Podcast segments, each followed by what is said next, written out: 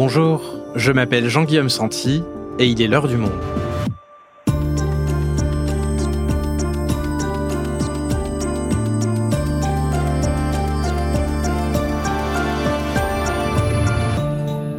Aujourd'hui, Cyril Hanouna est-il allé trop loin Après ses interventions concernant l'affaire du meurtre de la petite Lola, appelant à une justice expéditive.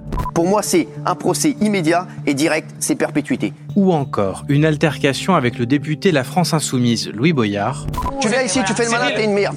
Le présentateur fait face à une vague de critiques particulièrement forte. L'ARCOM, le gendarme de l'audiovisuel, a d'ailleurs lancé des procédures à l'encontre de C8 qui diffuse son émission. Alors, quelles sanctions risque aujourd'hui Cyril Hanouna? Comment Touche pas à mon poste est-elle devenue une agora populaire, populiste diront certains, où les politiques se précipitent pour toucher un électorat à qui ils ne pouvaient plus parler? Et puis, qu'est-ce que ces affaires révèlent de la mainmise de Vincent Bolloré sur le groupe Canal+. Aude Dassonville et Sandrine Cassini sont journalistes au Monde, elles nous expliquent. Cyril Hanouna est-il allé trop loin? Un épisode d'Esther Michon et Adèle Ponticelli. Réalisation Amandine Robillard.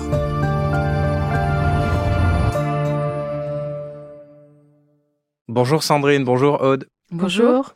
Alors, on va parler avec vous de Touche pas à mon poste, l'émission de C8 qui a été l'objet de deux polémiques coup sur coup à quelques semaines d'écart. On va revenir ensemble sur ces deux scènes et expliquer ce qu'elles révèlent de cette émission et de ce qu'elle incarne. Alors commençons déjà par l'affaire autour du meurtre de la petite Lola. Que s'est-il passé sur le plateau de Cyril Hanouna à la suite du meurtre de cette petite fille?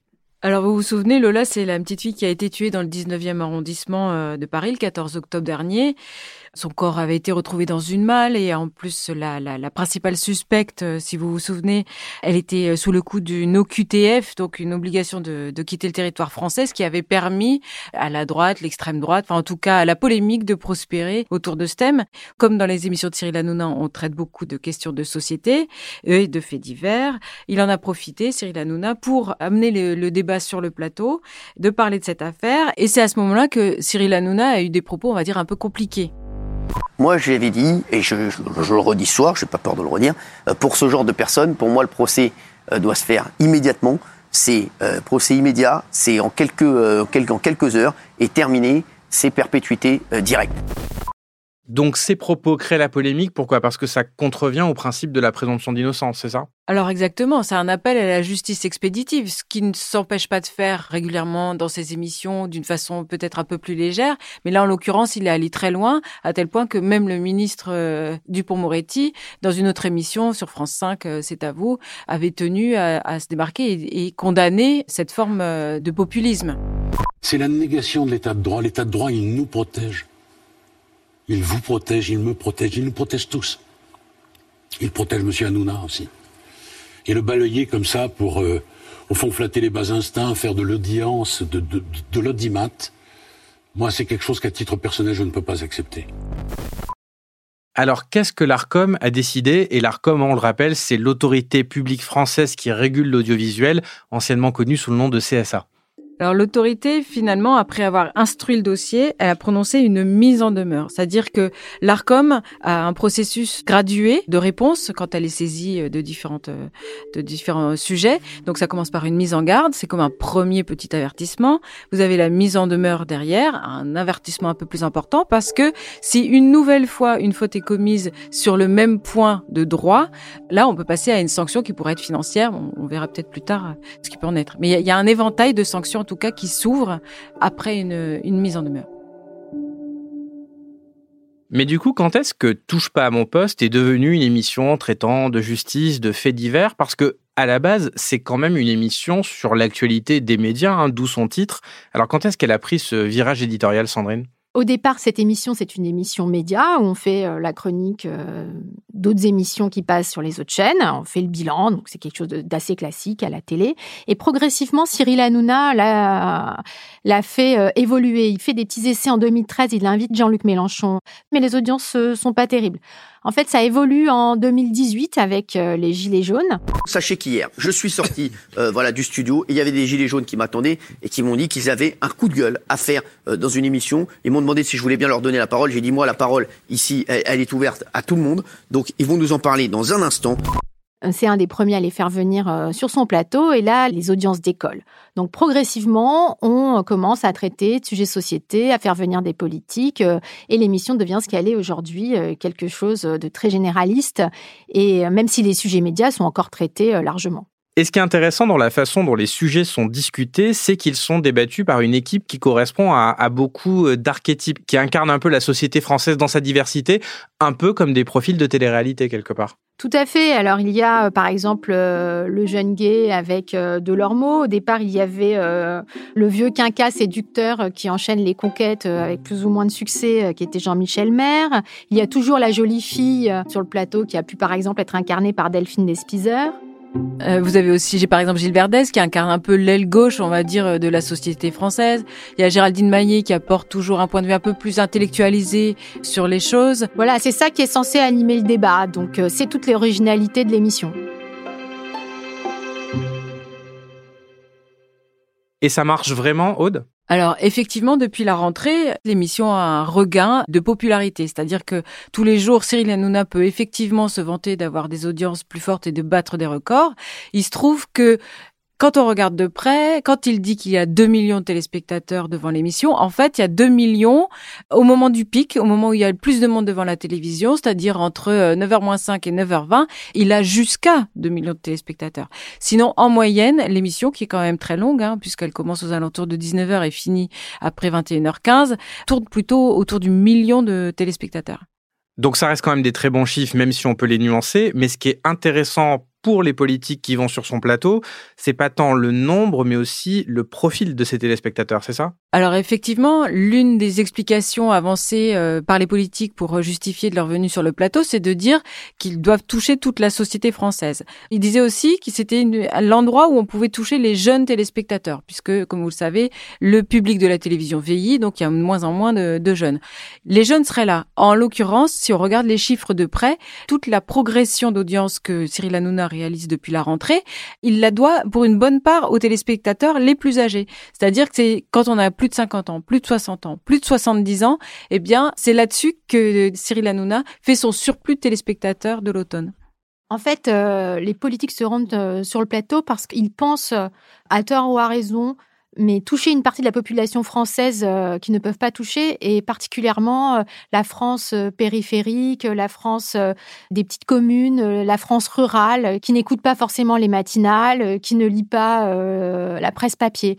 Et ça, c'est un public très important pour les politiques. Ce sont les abstentionnistes, ce sont des gens qu'ils connaissent mal, donc c'est la raison qui les pousse à se rendre sur ce plateau coûte que coûte et lui-même se prévaut d'un rôle presque de, porte-parole de cette France-là. Oui, oui, exactement. Lui, Cyril Hanouna, il est persuadé de les représenter. D'ailleurs, c'est en partie vrai quand euh, il a été un des premiers à inviter une femme voilée, par exemple, sur son plateau. Et donc, il est pour lui un représentant de la diversité. Son livre, l'année dernière, qu'il a publié, c'était Ce que m'ont dit les Français. Donc, il se pose vraiment en médiateur entre le public, éventuellement les politiques, enfin ses invités et les, politiques, et les, les vrais gens qui ne seraient pas représentés ailleurs à la télévision.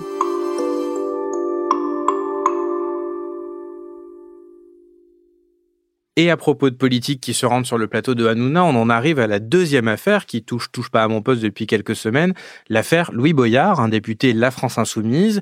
Et cet important ex-chroniqueur de Hanouna qui vient le 10 novembre aborder le sort des 234 migrants recueillis par le navire humanitaire Ocean Viking. Et il glisse ça.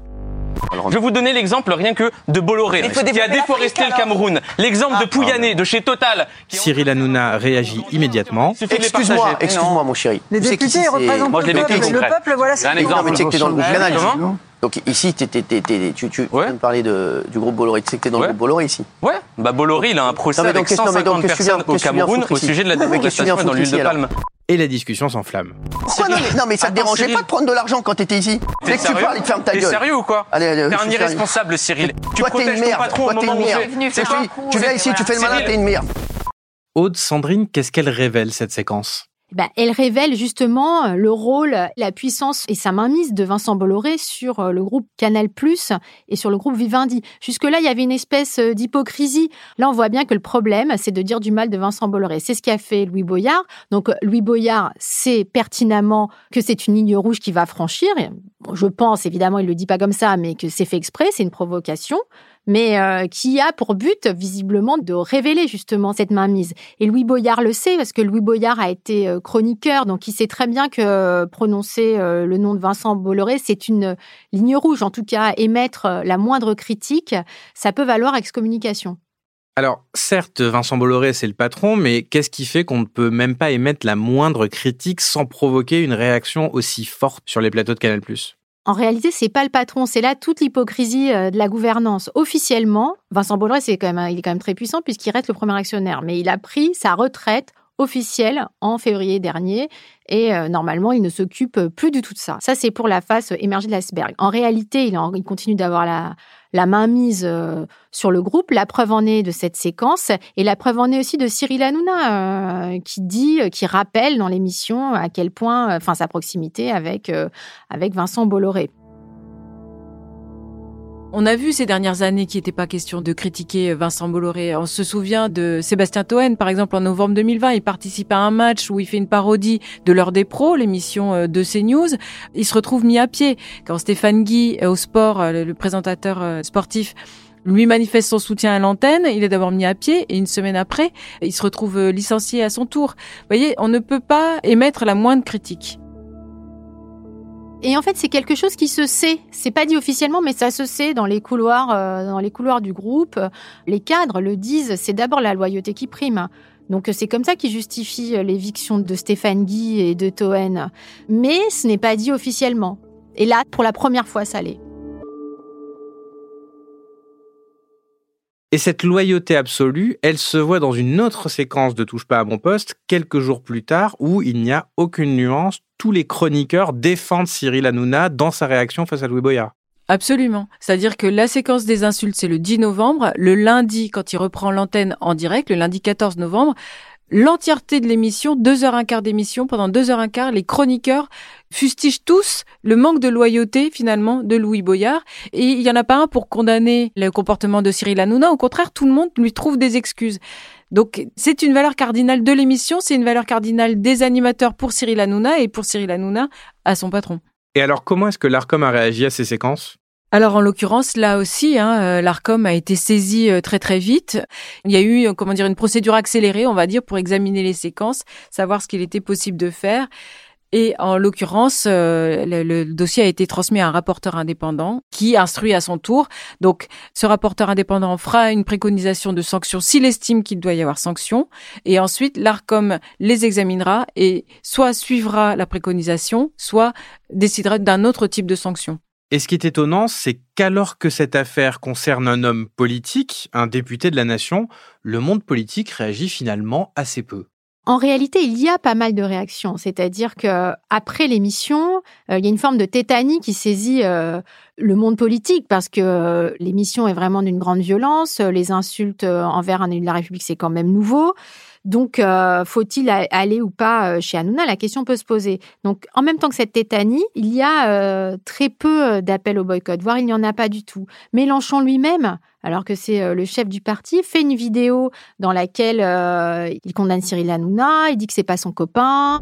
Vous êtes des organisateurs de spectacles et on se faufile dans vos spectacles pour y porter notre parole, exactement comme nous le faisons à la sortie d'un métro, dans la rue, sur une caisse à savon, avec un porte-voix à la porte d'une usine. Nous allons partout où on peut porter notre parole. Voilà. Ne vous illusionnez pas un instant sur ce que signifie notre présence. Nous ne sommes pas vos copains.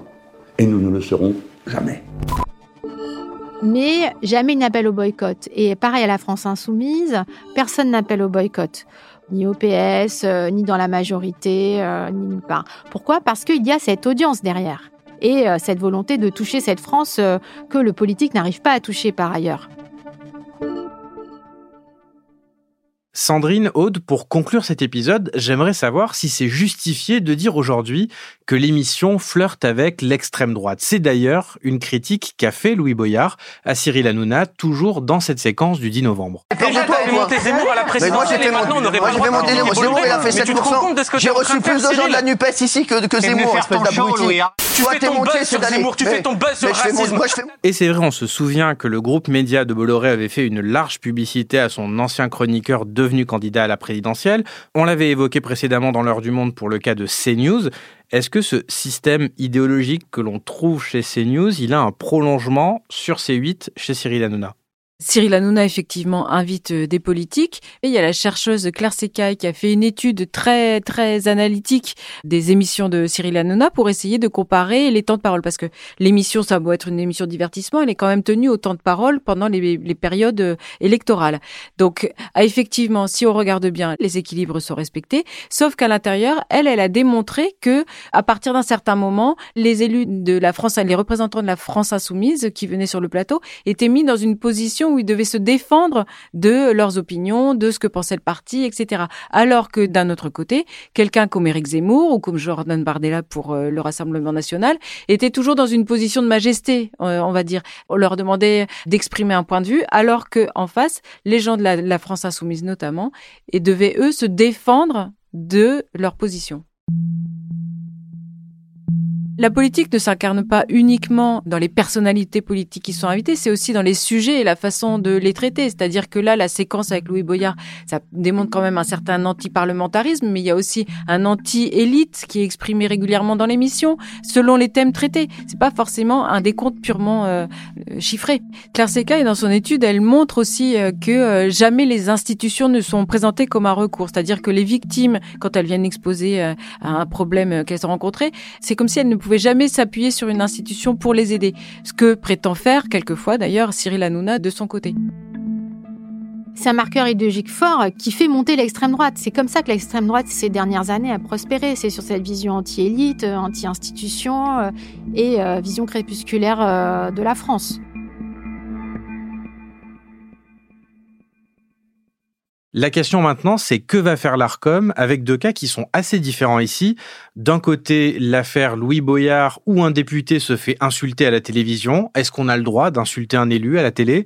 Et de l'autre, l'affaire Lola où l'ARCOM devra juger si on franchit une ligne, hein, si ça relève finalement pas d'une forme de liberté d'expression, c'est ça? Alors en l'occurrence, pour ce qui concerne l'affaire Louis Boyard, on n'a pas le droit d'insulter un député de toute façon dans la rue. Donc on le, le faire à la télévision, c'est pas autorisé non plus a priori. Donc on verra euh, ce que ça va donner, mais l'Arcom ne pouvait pas ne pas réagir.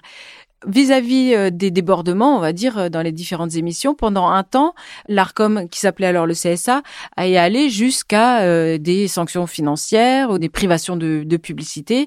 Mais depuis l'arrivée de Roch-Olivier Mestre à la tête de l'institution, donc la basculement c'est en 2019, il a une lecture plus libérale des choses, c'est-à-dire qu'il est là, il estime qu'il est là pour faire en sorte que la liberté d'expression soit respectée.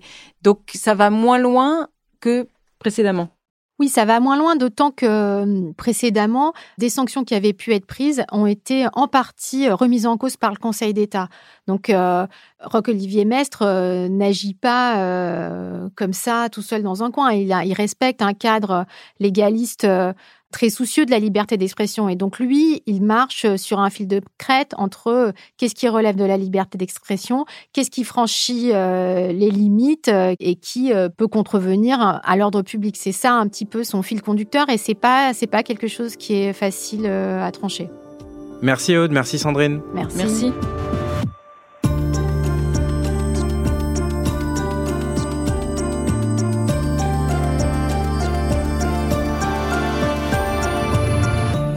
Si vous souhaitez suivre ces affaires, vous pouvez aller consulter la rubrique Médias en allant vous abonner sur notre site.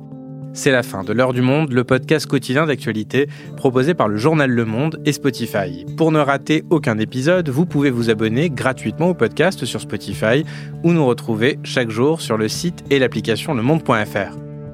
Si vous avez des remarques, suggestions ou critiques, n'hésitez pas à nous envoyer un email à l'heure du monde L'heure du monde est publiée tous les matins, du lundi au vendredi. On se retrouve donc très vite. À bientôt.